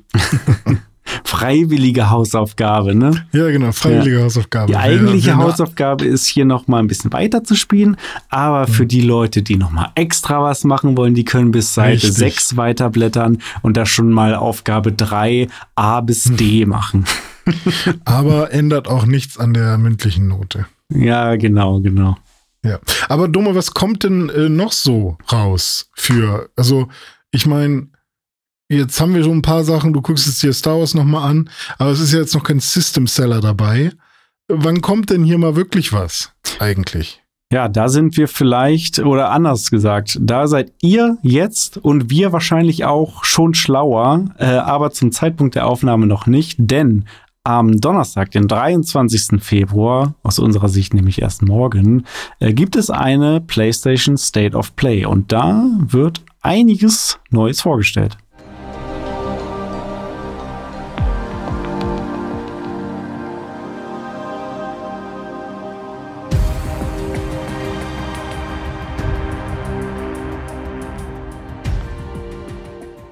Ja, ist ein bisschen schade, dass wir jetzt nicht sagen können, was da vorgestellt wurde. ja, schade. Ihr wisst es wahrscheinlich schon, wenn ihr jetzt schnell googelt. Äh, und dann Ja. schreibt ihr uns, äh, warum, warum wisst ihr das denn nicht? Und wir wissen es dann jetzt aber auch schon. Das ist immer diese Sache mit voraufgezeichneten Podcasts. Mhm. Aber ein bisschen was wissen wir zumindest schon, was da gezeigt werden soll. Und zwar äh, soll äh, diese Show ungefähr 45 Minuten lang werden und es sollen Neuheiten für die PlayStation 4, PlayStation 5 und eben auch PSVR 2 vorgestellt werden. Äh, insgesamt wohl 16 Spiele und fünf davon sollen Neuankündigungen für die PSVR 2 sein. Yes! Der, Ich freue mich für dich. Ja, ich freue mich auch. Also ich habe jetzt dieses 600 Euro Ding hier liegen. Jetzt will ich auch, dass da mal ein paar geile Games für, für äh, rauskommen. Ähm, mein Wunsch wäre ja, wir können ja mal wa- jetzt wünscht dir Ja. was und ein Tippspiel spielen. Mein, mein Wunsch wäre auf jeden Fall, äh, dass Half-Life Alyx angekündigt wird mit Ah. PSVR 2 Support. Da hätte ich ja große Ja. Lust drauf. Ha hast du irgendeinen heißen VR-Tipp?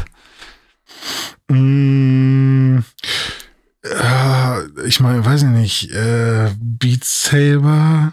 Ist, glaube ich, schon angekündigt, Beat Saber. Okay. Ähm, ich meine, Half-Life Alyx ist halt irgendwie ein No-Brainer. Der, der Ja. muss sein, so. Ähm, ich glaube, ich fänd's cool, wenn halt ein paar Spiele, die ähm, von denen man irgendwie nicht gedacht hätte, dass sie VR-Support bekommen würden, dass die plötzlich VR-Support bekommen. Killzone Also ich weiß- Shadowfall. Nee, aber ich glaube, niemand rechnet damit, ein The Last of Us oder so in VR zu spielen. ich Ach, weiß nicht, ob ich das jetzt nicht. wirklich meine. Ja, ich, oder ich weiß auch nicht, ob ein God of War in, in VR wirklich cool wäre. Aber ähm, es gibt bestimmt so Spiele, die nochmal mit VR-Support noch ein bisschen krasser werden. Ähm, Shadow of the Colossus VR.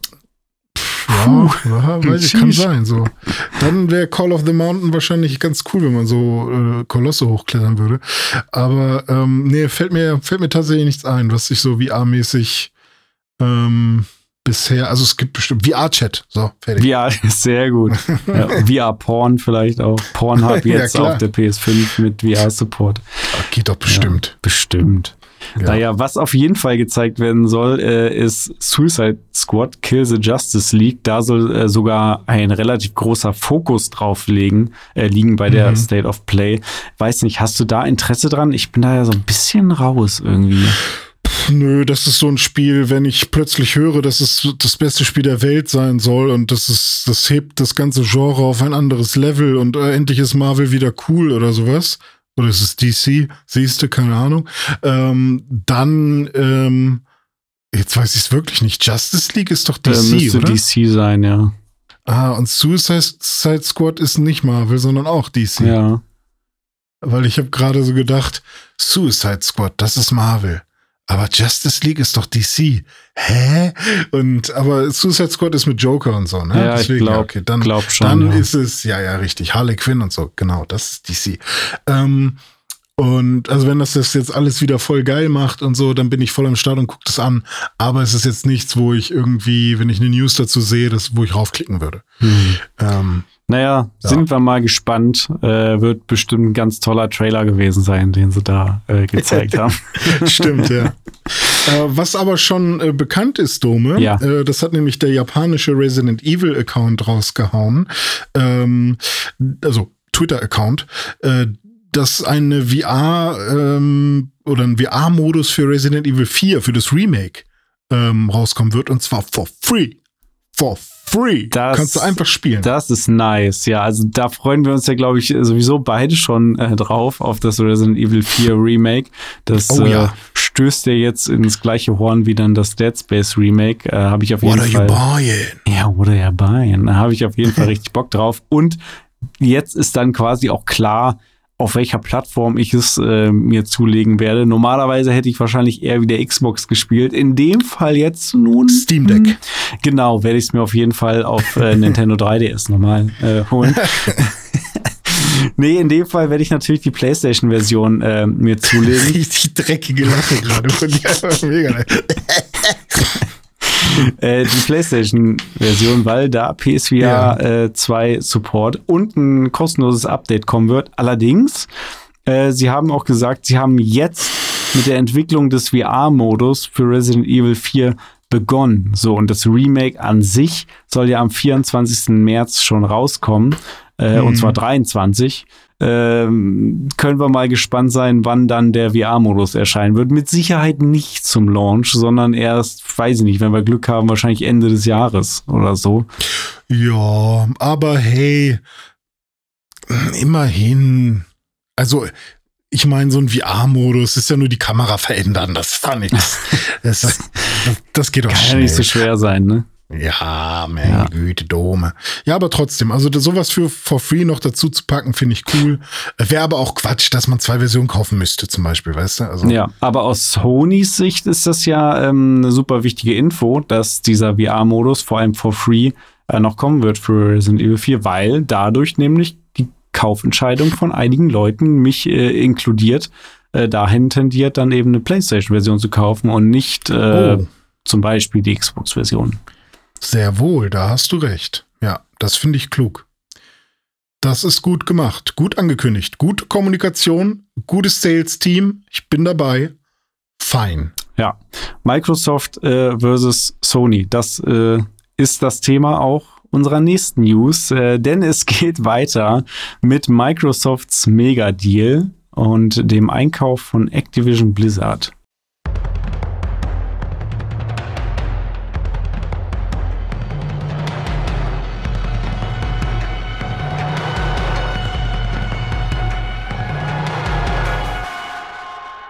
Dennis geht weiter, hast du gerade gesagt. Dennis geht weiter. Dennis, geh. Aber geh, ja. geh mit Gott, aber geh, geh, geh weiter. Geh weiter. ähm, Microsoft macht schon wieder fette Deals. Ich glaube, das war so mit die erste Pixelburg äh, News Dive Episode. Stimmt. Microsofts Mega Deals und so. Und jetzt geht's natürlich ähm, weiter, weil eine Mega Company muss Mega Deals machen. Äh, wir haben zwei fette, fette Deals, die Microsoft ähm, ähm, gemacht hat. Ähm, die beide so fett sind, weil sie eine sehr lange Zeit umfassen mhm. und weil sie auch was relativ Neues, also nicht relativ, sondern was ziemlich Neues äh, beinhalten. Zum einen haben wir da einen Deal zwischen Microsoft und Nintendo. Dieser Deal sagt, dass ähm, sollte es dazu kommen, dass der Merger von Microsoft und Activision Blizzard, also Microsoft wollen die ja kaufen, ähm, dass das genehmigt wird und ähm, das zustande kommt, dann garantiert Microsoft ähm, zehn Jahre lang ähm, Call of Duty, das Franchise, auf der Nintendo Switch. Oder auf Nintendo-Konsolen. So ja. rum. Ja. Und ähm, das, das, hat auch Brad Smith, also der Microsoft-Präsident, hat das auch per Twitter nochmal bestätigt, auch so ein kleines schönes Bildchen mit wieder so ein bisschen Text ähm, äh, rausgehauen und ähm, das ist natürlich eine coole Sache an sich. Vor allem hieß es ja auch schon vorher so, dass äh, wenn sie könnten, würden sie es auf Nintendo-Konsolen packen und so weiter. Ob das dann, also was für eine Art von äh, Version das dann wird, ob das so eine streamable Call of Duty-Geschichte wird oder ähm, es hieß ja auch schon eine Zeit lang mal in Gerüchten, dass der Game Pass auf die X äh, auf die äh, Switch kommen soll und so weiter. Ähm, also in welcher Form das am Ende sein soll, da, darüber wird natürlich nichts gesagt. Aber falls äh, Microsoft wirklich Activision Blizzard kaufen darf, ähm, also obwohl es so viel Kritik gibt, also es gab zum Beispiel jetzt die CMA, die äh, Competition and Markets Authority aus ähm, England, also UK, äh, die gesagt haben, hey, dieser Deal ist schädlich für Spieler aus UK und solche Aussagen von unterschiedlichen Kartellämtern, sage ich mal, oder von diesen Vereinigungen gibt es halt immer wieder und deswegen ist es relativ schwierig für Microsoft gerade. Ähm, sollte das wirklich zu, zustande kommen, dann ähm, ist das eigentlich eine coole Sache. Genau. Ähm, Sie müssen halt diese Deals eingehen, um das überhaupt irgendwie durchzukriegen bei diesen ganzen Kartellämtern. Ne? Und da sind ja, Sie genau. jetzt gerade in diese Woche in Gesprächen gewesen mit äh, verschiedenen EU-Ämtern. Ähm, gerade mhm. in UK ist es halt nochmal eine größere Sache. Ähm, da soll es wohl besonders speziell sein, weil äh, da ist es so, wenn das ähm, in UK das, das Amt einmal das ablehnt, also wenn die sagen, nee, macht mal nicht, verbieten wir, dann gibt es wohl auch keine rechtliche Möglichkeit dagegen vorzugehen. Äh, mhm. Das heißt, da müssen sie schon sich gut vorbereiten, dass sie da nicht ja. sofort äh, abgelehnt werden. Äh, in den USA und in der EU an sich sieht es dann nochmal ein bisschen anders aus. Aber in den USA sind sie auch tatsächlich schon verklagt worden von der Behörde und müssen und dürfen sich jetzt vor Gericht äh, dann rechtfertigen und mhm. präsentieren, was sie da vorhaben. Ja. Und immerhin hat die CMA, also die UK-Behörde da, ähm, ich finde es mal schwierig, die, wie, was ist das denn überhaupt? Ja. Ich nenne es jetzt mal Behörde oder Amt ähm, oder die Autorität ähm, hat zumindest so ein paar Punkte aufgeschrieben, die Microsoft tun sollte, damit sie zustimmen würden. Ähm, wäre ein anderes Thema, aber immerhin gibt es da einen Austausch. Es ist jetzt nicht so, dass Microsoft komplett ins Blaue schießen muss, mhm. sondern es gibt quasi Anforderungen. Und ja, neben Nintendo oder neben diesem 10 Jahres Nintendo Deal für Call of Duty hat Microsoft auch einen Deal mit Nvidia abgeschlossen, nämlich äh, für GeForce Now. Und zwar sollen alle Xbox PC Spiele, also ähm, alle Spiele, die quasi von Microsoft gepublished wurden, die auf dem PC verfügbar sind, darunter auch Call of Duty, ähm, jetzt mit GeForce Now kompatibel sein und eben auf den Geräten, wo GeForce Now funktioniert, ähm, spielbar sein. Und das kann natürlich auf dem Windows-PC, auf dem Chromebook, macOS, Smartphones und so weiter und natürlich auch auf dem Nvidia Shield und Nvidia Shield Plus, äh, die ja auch immer noch ähm, hergestellt werden und verbessert werden. Ich habe äh, vorhin noch mal geschaut, es gibt mittlerweile ein Nvidia Shield Plus oder Pro, was dann auch Dolby Atmos kann und ähm, 4K HDR-Kram und so. Und ähm, ich habe das ja früher auch mal da gehabt und fand das schon 2017 oder so ganz cool. Oder 2018, ähm, bis auf die das deutsche Internet, das halt mir einen Strich durch die Rechnung gemacht hat. Und das ist ebenfalls ein 10-Jahres-Deal. Das ja. heißt, ähm, es würden 100 Millionen neue Devices dazukommen, die Call of Duty spielen können zum Beispiel. Ja, krass. Wenn man jetzt die Zahlen von Nvidia mit reinnimmt, ne, mhm. was jetzt diese 100 Millionen Devices sind, ob das einfach 100 Millionen Devices von allen Nutzern wahrscheinlich ist es sowas, dass sie einmal hochgerechnet haben, okay, wie viele Devices haben wir jemals angemeldet gehabt bei uns, ähm, weil es schon echt eine Menge. Ähm, und ähm, es sollen auch Spiele spielbar sein oder streambar sein, weil es ist ja ein Cloud-Streaming-Service, die im Windows Store gekauft wurden und wo äh, GeForce Now auch die Streaming-Rechte zu hat. Das heißt, wenn du ein Spiel hast äh, auf deinem Windows Store, was äh, auf deinem Windows-PC, ähm, was jetzt nicht von Xbox gepublished wurde, aber du hast es dir irgendwo schon mal gekauft, dann kannst du es auch ähm, zu, zu einem ähm, Nvidia Shield oder so streamen, ähm, weil wäre halt dumm, wenn es nicht gehen würde. Also da haben sie auch irgendwie versucht, das irgendwie ja. sinnvoll zu verbinden. Ähm, und das Ganze passiert unabhängig von dem Merger. Das ist quasi nur so ein, so ein äh, also Microsoft versucht halt schon von vornherein jetzt einfach sinnvolle Deals abzuschließen, die den Goodwill zeigen, hey, wir möchten, dass Call of Duty und die Activision Blizzard Lizenzen auch wirklich ähm, für alle Spieler und Spielerinnen da draußen äh, verfügbar sind. Wir wollen die nicht für uns alleine haben. Uns ja. geht es nicht darum.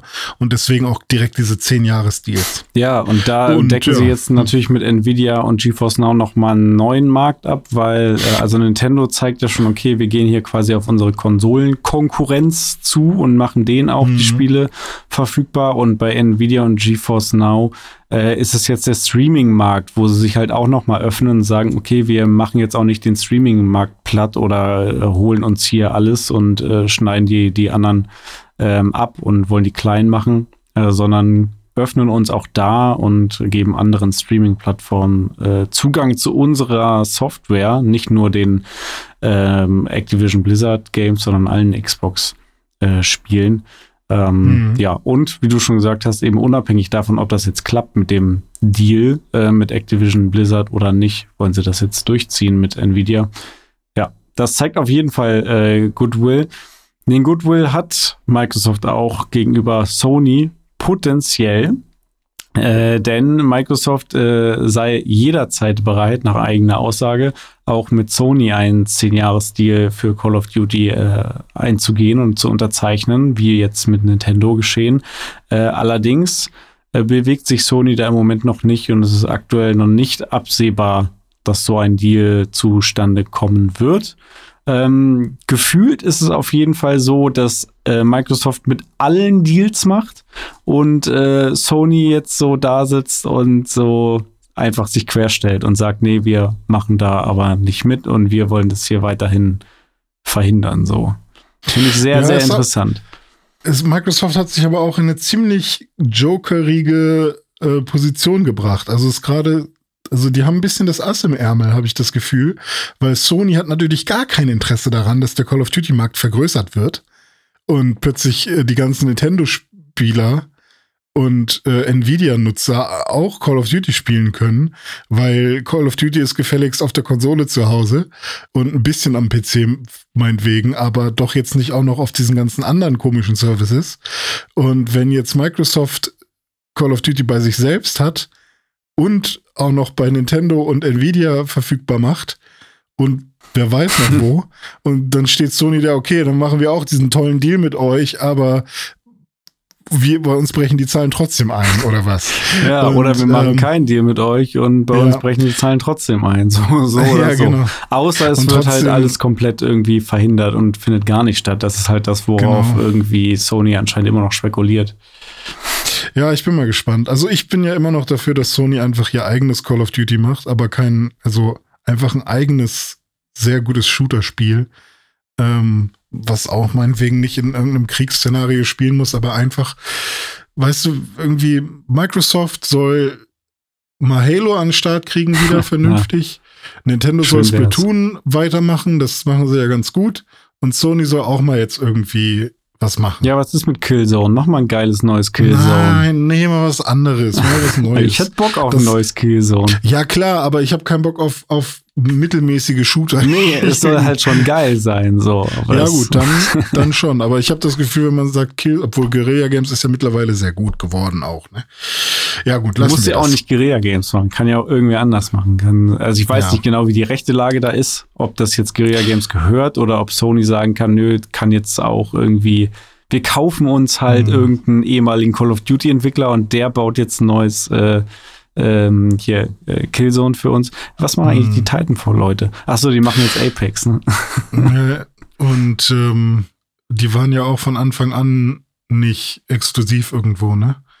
Wer jetzt? Oder waren die, die ganz am Anfang war sie exklusiv auf Xbox? Titanfall, ja. Der erste Teil, ja, ne? Titanfall 1 war Xbox One ja. exklusiv und Launch-Titel, ja. Ja. Das waren noch Zeiten. Titanfall, oh, der Call Game of Duty of Killer. Geiles Spiel. Ja, Geiles ey, Spiel. auch der zweite Teil war mega. Ich hätte Bock ich auf glaub, Ich glaube, ich habe den zweiten vor allem nur gespielt. Ne? Ja, also geil, geil, weiß ich, mir egal, beides geile Spiel. Ähm, wir haben noch ein geiles Spiel dabei und dann ähm, ist auch schon wieder Schluss, so ist auch schon wieder viel zu spät geworden. Ähm, wir gehen rüber in die letzte News, die da heißt Diablo 4 Open Beta.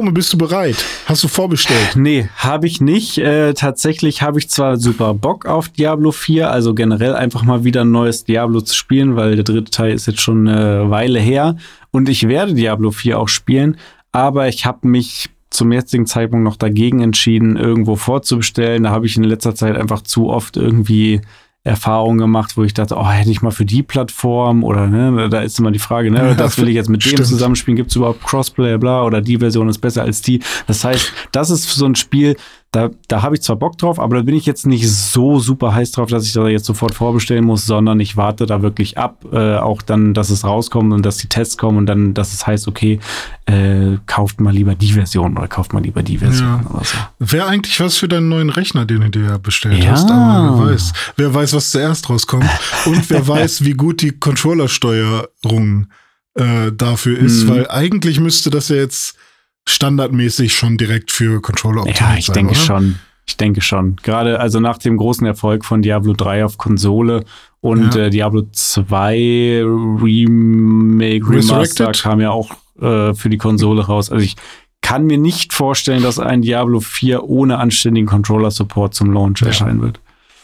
Aber Blizzard macht Blizzard-Dinge oder Activision macht Activision-Dinge, die ich sehr lustig und doof finde und ähm, ja, am 17.3. und bis zum 19.3. gibt es eine Open Beta und mhm. am 24.3. bis zum 26.3. gibt es auch eine Open Beta. Mhm. Allerdings ist die erste Open Beta gar nicht open. Die heißt nur so. die ist nämlich eigentlich eine Early Access Open Beta, mhm. so nennen die das. Also, wenn man Vorbesteller Vorbesteller Beta. Richtig. Also warum halt, warum nennen sie es Open ja, Beta? Warum das nennen sie es nicht Pre-Order Beta? Oder Closed Beta. Ja. Für Leute, die vorbestellt haben, für, für Leute mit Privilegien, weil sie Geld haben mhm. und es nicht abwarten können. Nein, ist doch vollkommen fein, äh, wenn man, wenn man so ein Angebot schafft, dann sollen sie daran meinetwegen auch Geld verdienen. Ja. Aber nennt es doch nicht Open, das ist doch keine Open Beta. Das stimmt. So.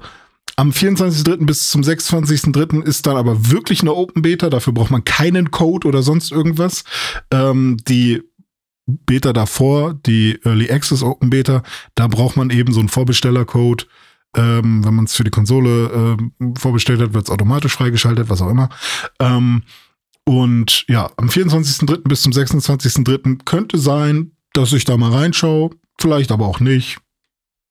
Ich habe Bock auf Diablo auf jeden Fall. Ähm, vor allem auf diesen Teil, weil er echt schön aussieht aus meinem, für mein Auge. Äh, das, was ich bei Diablo 3, haben wir irgendwann schon mal drüber ja, gesprochen, ja. Ne? was ich bei Diablo 3 nicht so schön fand, ist jetzt weg, sondern nur das geile Zeug da. Ja, siehst du, ich ähm, mir jetzt tatsächlich eher ein bisschen andersrum. Ich finde äh, irgendwie rückblickend gesehen, wenn ich mich nochmal an Diablo 3 zurückerinnere, finde ich das, was ich da gesehen habe, irgendwie optisch ansprechender als das, was ich jetzt beim vierten Teil gesehen habe. Ich rede jetzt auch nicht von den Cutscenes, sondern nur vom reinen Gameplay, weil mir das schon Diablo wieder 3 alles ist halt ein Nintendo-Spiel, ne? Das ist ja so bunt Und der vierte Teil so. ist halt grau in braun Ja, es ist schon matschig, ne? Ja, ich bin mal gespannt, wie es so aussieht. Man kann auf jeden Fall die, den, das erste Gebiet, beziehungsweise den Prolog schon spielen, bis Level 25 seinen Charakter aufleveln. Ich glaube, es soll drei ähm, Klassen geben. Äh, es wird auch schon gemunkelt, welche, aber das wissen wir nicht genau. Und ja, am 28. Februar, wenn man sich unbedingt nochmal angucken will, äh, wie das überhaupt aussieht, dieses Spiel und was so Entwickler zu der Entwicklung sagen, ähm, wie das alles so ablief, die, ähm, die Leute können sich am 28. Februar einen Livestream angucken auf Twitch. Also ich schätze mal, es wird entweder der ich weiß gerade nicht, wie der, wie der Twitch-Kanal heißt, der Blizzard-Twitch-Kanal oder der mhm. Diablo-Twitch-Kanal. Ähm, da wird es auf jeden Fall um 20 Uhr einen Livestream der Entwickler geben. Und äh, das finde ich auch immer ganz cool, wenn sowas nochmal supported wird. Ähm, also, wenn, wenn so eine Beta oder so ein Release nochmal unterfüttert wird, supported wird von, von solchen Livestreams. Ja, definitiv. Cool. Also ich erinnere mich da an die Halo Infinite Pre-Launch-Phase, wo es dann auch die Betas gab und dann gab es auch entsprechende Streams und so. Und ich als großer Fan mhm. habe das alles aufgesaugt. Das heißt, wenn man jetzt großer Diablo-Fan ist und da dem Release von Teil 4 schon sehr entgegenfiebert, dann kann ich mir gut vorstellen, dass man da Spaß hat, wenn man da auch mal in den Livestream reinschaut. Ja. Ja, so cool. Ist es. Das ja. sind alle News, die wir äh, dabei haben. Und äh, ich würde sagen, Dome, aufgrund der Zeit und dass mein Hund wartet und unbedingt Pipi machen will und ich nicht möchte, dass der Pipi drin macht, ja, äh, kommen wir, wir so langsam zu einem Ende. Mhm. Ja, wir beginnen so, wie wir angefangen haben und äh, machen es uns cozy. Also du musst zwar oh, erstmal ja. noch mal vor die Tür, aber danach wird sich schön eingekuschelt mit der Decke auf dem Sofa. Doppelt cozy. René spielt noch äh, eine Runde Little to the Left oder äh, Metroid Prime. Ich äh, tauche noch mal kurz ab in Virtual Reality und dann geht's für uns äh, auch ins Bettchen. Vielen Dank euch allen da draußen fürs Zuhören. Ich hoffe, es hat euch wieder Spaß gemacht. Mir jetzt auf jeden Fall Spaß gemacht. Wenn ihr Feedback für uns habt, dann lasst es uns gerne wissen. Zum Beispiel per Mail an newsdive at pixelburg.de. Korrekt. Oder bei Twitter äh, unter pixelburgnews oder bei Instagram at pixelburgnewsdive. Oder René Deutschmann erreicht man auf Twitter unter @dizzyweird. Richtig. Und auf Instagram Weird. Auch Weird. Und René Deutschmann, ja. oder? Ja, es gibt viele. Also es, es, gibt, gibt auch Ad, es, es, gibt bei ja. Instagram auch René-Deutschmann, hm. weil ich habe irgendwann meinen äh, Künstler-Account von meinem persönlichen privaten Account, aber ihr erreicht mich überall. Ihr erreicht es steht auch in den Shownotes. Wir sind und Legion. der Mann, mit dem ich hier rede, das ist Ed Dominik Eulmann und der ist überall so und so hätte ich es auch gerne, aber es geht nicht, weil Leute meinen Namen schon haben irgendwo. Das ist Identitätsdiebstahl. Ich hätte gern einfach Ed René Deutschmann, aber ja. es geht nicht, weil es gibt schon einen Ed René Deutschmann. Free Ed René Deutschmann. Das erinnert ja, mich an äh, pixelbook.de, die wir jahrelang haben. Ja. Jetzt ja, genau. Die Zeit, in der wir Pixelbook gemacht haben, war sie nicht frei, weil irgend so ein Hans, äh, das, äh, sorry, er war ja nett am Ende, aber ähm, weil jemand er heißt halt wirklich Hans, Seite, ne? Hans Pixelbook. Ja. nee, da war einfach nichts drauf auf der Seite. Er hat einfach die Domain gekiept und dann hat er irgendwann gesehen, dass wir ihm 800 E-Mails geschrieben haben, ob wir die Domain ja. kaufen können. Und nach zehn Jahren hat er dann gesagt, ach, wisst ihr was? Klar, warum nicht? Ja. Ich schenke sie euch. Schön. Ah. Ihr schreibt uns jetzt auch 800 E-Mails mit Feedback, wie ihr es denn fandet und was ihr für Fragen an uns habt. Würde uns sehr freuen. Ansonsten hören wir uns nächste Woche wieder. Ich freue mich drauf. Bis dahin. Macht's gut. Tschüss.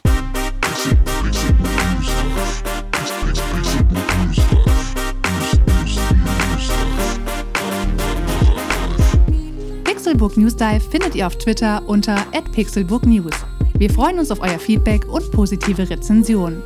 Mails schreibt ihr an newsdive@pixelbook.de und wenn ihr die Jungs direkt erreichen wollt, nutzt @dizzyweird oder @dominik auf den sozialen Plattformen.